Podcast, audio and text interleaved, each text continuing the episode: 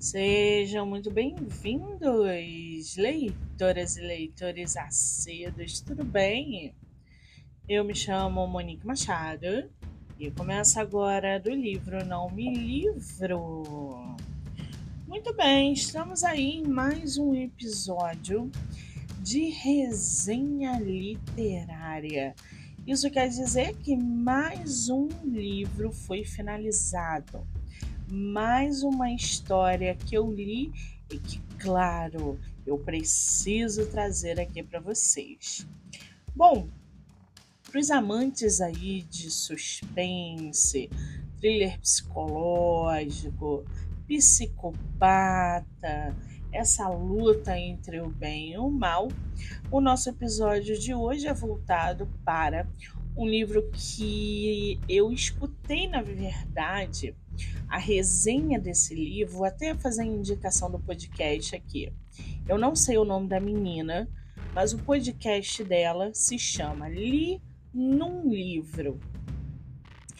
E dentre tantas resenhas que ela faz dos livros que ela é, termina de ler, estava esse, O Jardim das borboletas. E a resenha dela aguçou a minha, a minha curiosidade, porque eu sou leitora de crime, sou leitora de suspense, sou leitora né, de, de nazismo, sou é, leitora de uh, violência psicológica e sexual. E ao escutar a resenha dela no podcast, eu falei: caramba, vou separar aqui na minha lista. E aí separei Peguei o livro e falei, vou começar a ler. Coincidentemente, a minha irmã tinha esse livro em casa, então ela gentilmente me emprestou. Bom, vamos começar por essa capa e aí eu leio para vocês a sinopse e a gente mergulha na resenha, tá? A capa desse livro, gente, eu confesso que eu não gosto, não sou uma pessoa adepta a bichos principalmente de asa e antena, tá? E quando eu vejo um livro que tem uma capa é, com bichos assim, eu nem chego perto. Não acho atrativo, não acho é, bonito. Pode ser inclusive uma borboleta que não aguça a minha curiosidade. Então, esse livro eu jamais leria, porque eu não pegaria por causa dessa borboleta aqui na capa. E não é só isso. É, esse fundo preto dela, como se tivesse rabiscado, manchado, enfim, não é uma das capas mais bonitas, tá? Mas é um livro de capa dura e tem as suas é, diferenças. É, na parte de dentro, por exemplo, existem folhas que se complementam, por exemplo, com a sinopse vermelha. Então, é, é bonita, mas não é ao mesmo tempo, entendeu? É basicamente isso. Então, lembrando também que esse livro é, tem continuação, mas depois a gente fala sobre essa continuação que eu, inclusive, já até separei aqui. O Jardim das Borboletas, da autora Dot Hudson. Acho que é assim que se pronuncia o nome dela. Eu vou ler aqui a sinopse para vocês e a gente vai falando sobre o livro, tá? É, perto de uma mansão isolada existia um maravilhoso jardim. Gente, esse jardim é o cenário do livro, tá? Esse jardim vocês vão entender que é um local aonde o jardineiro, que é um dos personagens apresentados na trama, é, tem como o seu. Um... Ai, como é que a gente pode dizer? Literalmente um, um, um jardim. É, vamos botar um nome. Não é calabouço, gente mas é um lugar secreto, só dele. Esse jardineiro, ele é muito rico, ele é muito milionário. E ao longo da leitura, mais pro meio, na verdade, a gente entende por que, que ele fez o que ele fez. Mas vamos falar um pouquinho sobre esse jardim. Esse jardim é um local amplo, é um local onde tem cachoeira, onde tem é, é verde, onde tem piscina e onde tem também compartimentos onde borboletas humanas, isso eu já vou explicar para vocês, ficam é, embalsamadas em resina, tá? Como se fosse uma exposição. Ai, Monique, como assim? Calma, vocês já vão entender. Esse jardineiro que nos é apresentado, né? É, tem dois filhos, o Avery e o Desmond. Acho que é assim que se pronuncia. A gente chama ele de Des, tá? Durante a leitura. E o Avery, que é o filho, né, o primogênito desse jardineiro, é tão psicopata quanto o pai. Então nós temos o jardineiro, que é o pai, o Avery, que é o primeiro filho, primogênito psicopata, e o Desmond, ou Des, tá? Que também é o filho caçula.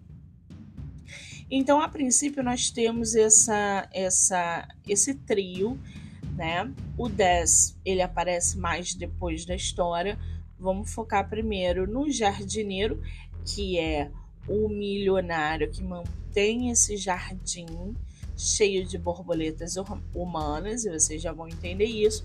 E o filho Avery, que é um psicopata, um, um sádico, um homem que não tem limites e não conhece é, diferenciar o bem do mal. Ele é mal mesmo, ele não tem nenhum tipo de característica bondosa, solidária. O Avery é a personificação do mal. O jardineiro também é mal. O jardineiro ele é um, ele é um psicopata, ele é um, um sádico também, menos do que o filho, mas ainda assim está no patamar, tá? Então, esse jardineiro tem um jardim onde ele rapta, sequestra meninas de 15 a 16 anos, de 15 e 16 anos, e, e fica com elas dentro desse jardim, tatuando essas, essas adolescentes com uma borboleta nas costas e no rosto. Tá? Então, algumas têm borboletas nas costas e outras têm no rosto. E como é que acontece todo esse sequestro? Ele monta esse jardim, sequestra as adolescentes e leva para esse jardim. Lá, ele, o jardineiro e o filho, o Avery, eles é, tatuam nas meninas uma borboleta, são espécies de borboleta diferentes. Então, eles mostram aqui né, as espécies de borboleta com o nome científico. Então, por exemplo, a adolescente de 16 anos que foi sequestrada tem uma borboleta na, nas costas da espécie Y. A outra tem uma borboleta com a espécie X. Então são várias borboletas de várias espécies.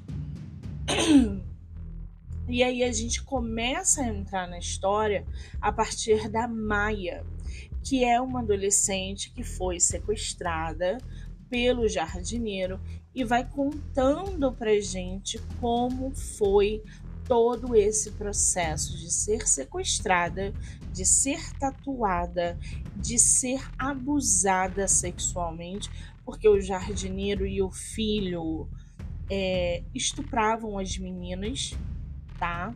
É, o Avery ainda era muito pior porque ele era sádico, ele sentia prazer na dor.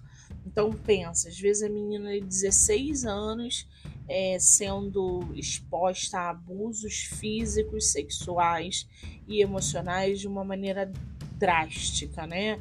É, 100% drástica. É punk.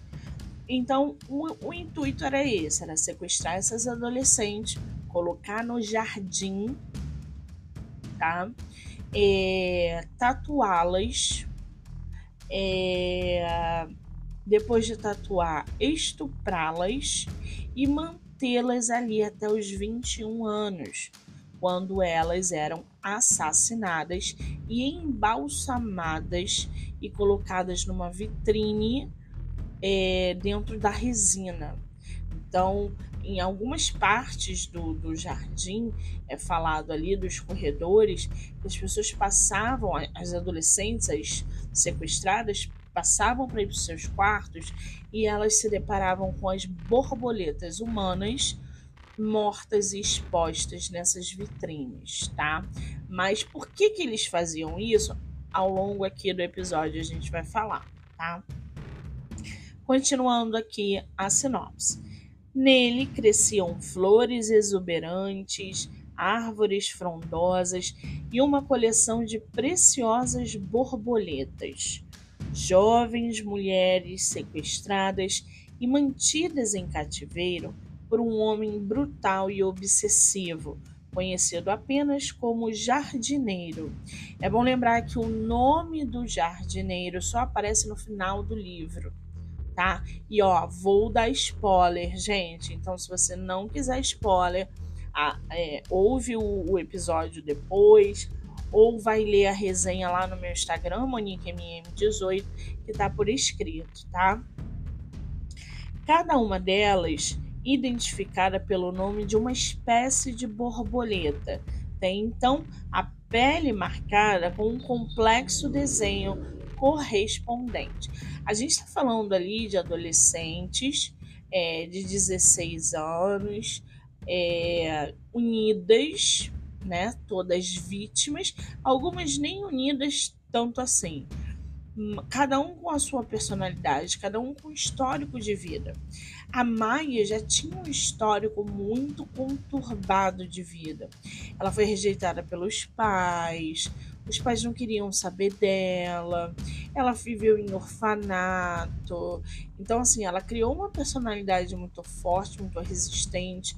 Ela estava acostumada à rejeição, ela estava acostumada a ser é, criada pelo mundo. Até que ela vai arruma um, um, emprego numa lanchonete e nessa lanchonete ela é, é, lida ali com amigas, entre aspas, é, que estão, as garçonetes, né, que estão unidas é, e pagam o aluguel de um apartamento. Então ela se junta a essas meninas trabalhando na lanchonete e ela vai contando como era a sua vida e, e como ela foi sequestrada, enfim. Então, é, é, ela passa por esse. A narrativa passa por esse processo. Tá? A gente entende que a Maia é uma menina muito sofrida, apesar de ser muito nova, que ela passou por muitas coisas na vida. Então, algumas ações dela são justificáveis dentro da, do livro. E a forma como ela lida com o sequestro, com as agressões, com os estupros, é assim angustiante. É, tem cenas, né, várias vezes, na verdade, quando ela é estuprada pelo jardineiro e pelo filho do jardineiro, o Avery, que ela recita Poe, Edgar Allan Poe, que é o poeta dela favorito, e ela, enquanto está sendo estuprada, ela está recitando mentalmente é, com é, poemas do Edgar Allan Poe, tá? Então, só para vocês é, sentirem o drama na trama. Continuando aqui. Quando o jardim é finalmente descoberto, uma das sobreviventes é levada às autoridades a fim de prestar depoimento. Porque, gente, o livro já começa com a Maia, tá? Dentro da delegacia, com os investigadores, é, querendo solucionar o caso, é, porque ela conseguiu fugir e, e, a polícia bateu no jardim, ela conseguiu ser liberta, as outras borboletas humanas também. E é ela dentro da delegacia conversando com os investigadores sobre os detalhes de como era o jardim, de como era o funcionamento, de como era como ela foi para lá, entre outras meninas, tá? Porque no jardim tinham em torno de 25 meninas no começo da história e terminou com 13 meninas, ou seja, bastante gente assassinada, tá? É, a tarefa de juntar as peças desse complexo quebra-cabeça cabe aos agentes do FBI, Victor e Brandon. Gente, o Victor e o Brandon, é, eles são é, dois investigadores completamente diferentes. Um está cético ao que a Maia diz, porque ele acredita fielmente que a Maia que a Maia era cúmplice e não vítima. Você percebe que a construção do personagem da Maia é carregado no sarcasmo, é carregado na, na, na brincadeira. A Maia ali é, é vai levando os investigadores para um jogo de oba-oba. Então você fica naquela dúvida: pô, será realmente que um dos, um dos investigadores está certo ao ponto de né, cogitar a ideia de que ela é uma cúmplice e não uma vítima, porque ela o tempo todo lida com aquela situação não como se fosse uma vítima cheia de traumas, mas sim uma vítima que estava ali é, é, acompanhando tudo aquilo, falando das meninas de um jeito extremamente sarcástico. Então isso também questiona o leitor, né? E a gente vai acompanhando as tiradas que a Maia dá, porque ela é realmente uma personagem intrigante, uma personagem que dá gosto de ver. A autora literalmente construiu a Maia de forma magnífica. Tanto é que, mesmo com um psicopata, que é o jardineiro, e o filho Avery, a Maia consegue levar a história nas costas, tá? É, deixa eu ver aqui. Aos agentes do FBI, Victor e Brandon, nesse que se tornará o mais chocante e perturbador caso de suas vidas. Mas Maia, a enigmática garota responsável por contar essa história, não parece disposta a esclarecer todos os sórdidos detalhes de sua experiência. A Maia, gente, ela vai contando, né? Ela estava numa festa organizada é, por uma pela por uma conhecida da lanchonete. E essa festa que foi organizada, que ela estava trabalhando como garçonete, junto com as outras meninas, era, a gente vai entender depois, que era do jardineiro. Só que, no entanto, isso não é mostrado no livro. E nessa festa, o Avery, ele se apresenta para ela, tá? Porque ele fica, ele cobiça ela de todos os jeitos. E nessa festa era uma regra que tinha que ser seguida. Todas as meninas, as garçonetes, tinham que é, trabalhar vestidas de borboleta, tá? Eu acho, gente, que foi nessa festa que ele fez de propósito, né? É, botar essas meninas de borboleta é, nessa festa que ele deu, justamente para avaliar quem é, quem seriam as suas próximas vítimas. E nessa festa, ninguém sabia quem era esse milionário que o milionário era o jardineiro e que o jardineiro era milionário. Ninguém sabia que ele sequestrava crianças, é, adolescentes, né? E aí nessa festa, ela, a Maia teve o primeiro contato com Avery, sem saber que posteriormente ela iria para o jardim é, sequestrada por eles, estuprada e tatuada, tá? Aí já é bizarro. A princípio você fala assim, pô, o cara pediu para que as garçonetes trabalhassem na festa de alto padrão, todas de borboleta. Ok, mas aí depois você entende, você casa uma, uma coisa com a outra.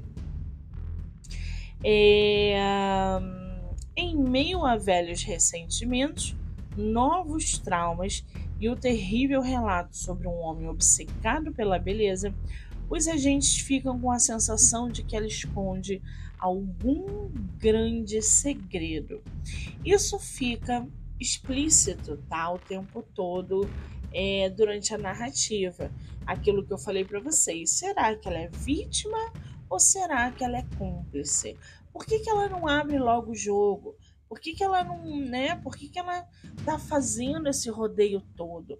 E aí a história vai desenrolando. Bom, vamos apontar aqui os pontos, tá? Positivos e negativos dessa história. O livro Jardim, é, Jardim das Borboletas é uma história envolvente e emocionante que nos mostra a força e resiliência humana diante das adversidades. Gente, eu falei para vocês que o jardineiro tinha dois filhos, o Avery, que era mega sádico, e o Des Desmond, que a gente vai chamar de Des. O Des era estudante de psicologia, tá? Vou começar a dar os spoilers, tá? Então, se vocês não quiserem spoiler aqui, um beijo, um abraço. É, o Dez, gente, que é o filho caçula do jardineiro, ele é estudante de psicologia e o primeiro contato que ele tem com a Maia, ele ainda não sabe. Ele não sabe o que aquelas meninas estão fazendo no jardim. Ele nem sabia da existência desse jardim, tá? Então, quando ele descobre eu, e, e ele começa a se relacionar com a Maia, tá? É, a princípio ele pensa, poxa, meu pai está tirando das ruas as adolescentes que são é, expostas à violência e etc., trazendo para cá para cuidar.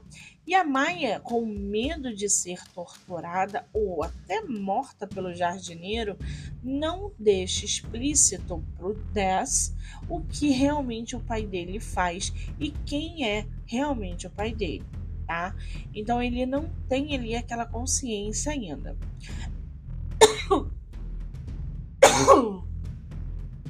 Desculpa. Ao longo da, da, do tempo, são, são em torno de seis meses que o Dez e a Maia passam a se relacionar fisicamente, emocionalmente, sexualmente. E a todo momento, é, a Maia se é, entra em conflito. Eu tô gostando dele. Existe ali uma atmosfera de síndrome do Estocolmo, tá, gente? É, a gente acha que a Maia é, está se apaixonando pelo Dez, porque o Dez está apaixonado pela Maia mas ao mesmo tempo ela não, não cobra dele que ele vá à polícia e outras questões vão surgindo. Se você sabe o que está acontecendo aqui agora, por que, que você ainda não foi à polícia? Por que, que você ainda não libertou a gente? Mas não, ele se acomoda nessa posição de eu sei o que está acontecendo aqui dentro, mas não acredito porque meu pai não seria capaz de fazer isso, e ao mesmo tempo eu não quero ir à polícia porque minha família tem um nome. Eu não posso simplesmente expor a minha família a alguma coisa que eu tô que eu tenho receio, né? Eu ainda não sei o que está acontecendo aqui dentro. A única coisa que eu sei é que tem várias adolescentes que são é, tratadas aqui de um jeito meio confuso. A princípio é isso para ele. E aí ele vai acabando, ele acaba descobrindo de fato o que acontece. Qual é o boom da história? O Avery, que é aquele sádico escroto, ele, ele, além de torturar as meninas, além de estuprar as meninas, além de se divertir com essa, com essa dor emocional e, e, e, e física, né? ele comete algo insano. Ele sequestra uma menina de 11 anos. E quando essa menina de 11 anos chega no Jardim das Borboletas, fica todo mundo impactado. E, e, as cenas são muito fortes a partir de então. Porque elas estão falando de uma menina de 11 anos que foi estuprada pelo Avery porque ela chega machucada no jardim, ela chega drogada no jardim.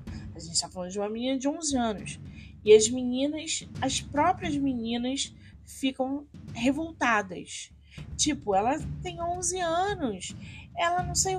As cenas são fortíssimas, tá, gente? Tô dando só o, o, o, o por alto assim.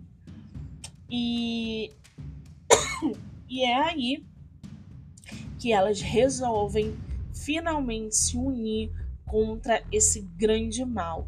E o Dez, quando vê isso, ele fala: não, não, não, não, não, isso não pode, não é possível. É quando ele toma a atitude de ir à polícia, fazer a denúncia e desmantelar o jardim das borboletas.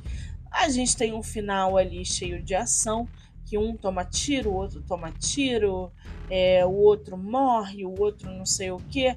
A gente tem esse final, né? Porque a gente tem que ter um final. O, mal ele tem que acabar, não é possível. E aí o, o final é, a gente tem o jardineiro que é exposto o nome real. Ele ele tomou tiros, né? Então está vivo, mas está em estado é, corre risco de vida ali, né? De, de morte, né? Não é risco de vida, é risco de morte, mas ele está vivo.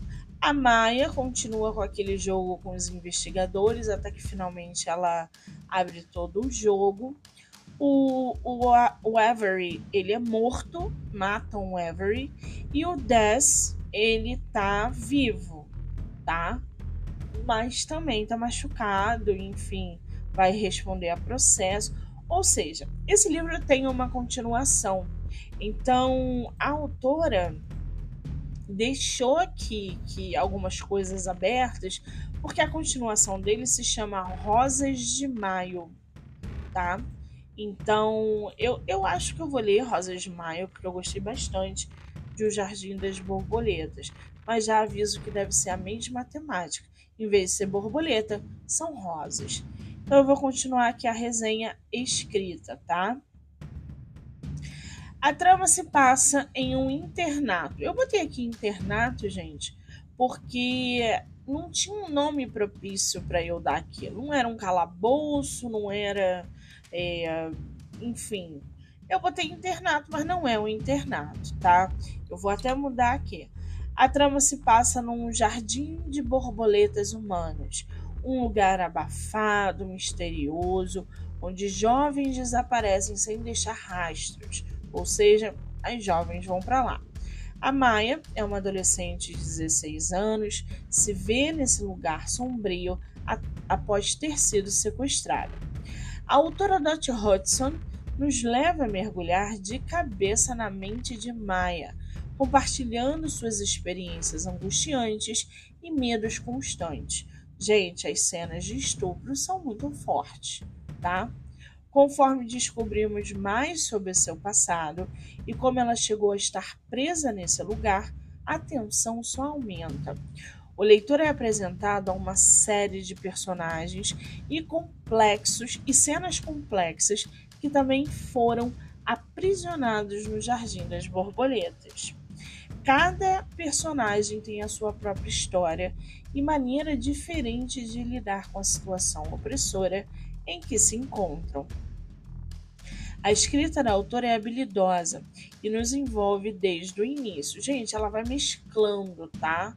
Então, às vezes, ela tá no presente com a Maia conversando com os investigadores e de repente ela tá no passado, onde a Maia está relatando é, o cotidiano no Jardim das Borboletas. A autora utiliza uma narrativa fluida e cativante, alternando entre momentos de suspense e de emoção profunda. Ela também explora temas delicados como abuso sexual e violência de forma sensível e realista. A construção do cenário do livro é espetacular, de fato, com detalhes minuciosos que nos fazem sentir como se estivéssemos presos junto com os personagens. A atmosfera do jardim é sufocante. Deixa eu até mudar aqui. É sufocante e sombria, transmitindo uma sensação constante de desespero. Às vezes, gente, eu precisei parar de ler o livro. Deixa eu ver aqui para vocês. Ó, ele tem 303 páginas. E de vez em quando, por termos essa esse desespero das meninas, a gente tem que parar a leitura, porque a gente fica sem ar com o que é lido, com o que foi escrito. Eu fico imaginando como a escritora se sentiu ao escrever algo daquele jeito, tá? Porque é surreal. O enredo é repleto de reviravoltas surpreendentes, mantendo o leitor vidrado e ansioso por descobrir o desfecho da história. A cada página virada, somos confrontados com revelações chocantes e segredos obscuros que nos deixam sem fôlego. O Jardim das Borboletas é um thriller psicológico intenso que questiona a natureza humana e até onde podemos ir para sobreviver. É um livro assombroso e perturbador, mas também inspirador, mostrando que, mesmo em situações mais adversas, há esperança e coragem para superar os piores pesadelos. Com uma escrita poderosa e uma trama envolvente, a autora sim nos presenteia com uma história que irá grudar na mente dos leitores por muito tempo após a leitura. Um verdadeiro deleite para os fãs de suspense e thriller psicológico. De fato, gente, é, esse é um livro que causa ali uma espécie de ressaca literária, tá? porque eu terminei de ler agora e por mais que o final não tenha sido tão chocante como eu gostaria, até porque tem continuação, é um livro que nos deixa pensativo por é, é, posteriormente. Eu vou ler aqui para vocês uma, uma cena Vou abrir aqui para ler para vocês um trecho do livro, tá? Só para vocês sentirem. Peraí. 224 a página. O fim do verão chegou trazendo mudanças ao jardim. Desmond, que é o filho caçula do jardineiro, havia passado tanto tempo conosco que já tinha se tornado uma presença constante. E apesar de eu ser a única que ele tocava, não fui a única que conseguiu conhecê-lo. Teresa conversava com ele mais do que conversava comigo, porque a música excedia os limites de nossa jaula e fazia com que ela se esquecesse, mesmo que fosse por um tempo. Até mesmo Bliss, que é outra personagem do livro, parecia gostar de Desmond apesar de eu me arriscar a pensar que muito daquilo era por minha causa. O Dez, ele era aquele, aquele personagem, né, que todo mundo gostava, mas ao mesmo tempo odiava, porque ele não denunciava. Aos poucos, as meninas começaram a se sentir confortáveis com ele por perto, de um modo que elas nunca haviam sido nem com o pai, nem com o irmão dele, porque sabiam que Desmond nunca iria exigir nada delas. A maioria havia perdido a esperança de ser salva por isso não havia muito amargura a respeito do motivo pelo qual ele não reportava nada. E o jardineiro, o pai, estava muito feliz. Na primeira vez em que conversamos sobre Dess, o jardineiro dissera que a mãe dele sentia muito orgulho do filho. Gente, abre um parênteses aqui. A mãe a esposa do jardineiro, não sabia de nada, tá? Não sabia. Pensei que isso significava que ele próprio não sentia orgulho dele, mas agora eu sabia que não era assim. Ele sempre se orgulhara de Desmond, mas diante de uma garota que só conhecia Avery, ele tinha que falar do filho que dividia com ele o mesmo fascínio por manter um harém à força. Agora que Des fazia parte do jardim, a felicidade de seu pai estava completa. O acesso nervoso de Teresa foi o único naquele verão. Não houve acidente, aniversários de 21 anos e nada mais que pudesse nos forçar a lembrar que não podíamos nos divertir um pouco. Bem, exceto o fato de o jardineiro e Avery ainda estuprarem à vontade. Isso piorava as coisas. Esse foi o trechinho aí que eu li para vocês, para vocês entenderem um pouquinho mais, tá? E é isso. Essa é a resenha de O Jardim das Borboletas. O livro está à venda lá no site da Amazon. Vocês podem é, comprar por lá sem problema nenhum, tá? Ou ler no Kindle Ilimitado. Eu acho que está no Kindle Ilimitado, eu acho. Deixa eu ver aqui para vocês. Jardins da, das Borboletas. Então, tá no Kindle ilimitado ou 45 reais. Lembrando que ele é de capa dura, tá? Tem a capa comum e a capa dura. Eu tenho a capa dura, tá bom? Tá aí, Dutch Hudson. Agora, eu vou ler, pretendo ler, gente, a continuação, que é Rosas de Maio, tá? Rosas de Maio diz o seguinte: A eletrizante sequência do sucesso Jardim das Borboletas, quatro meses se passaram após a descoberta do jardim e de suas borboletas, jovens mulheres sequestradas e mantidas em cativeiro por um homem brutal e obsessivo, conhecido apenas como jardineiro.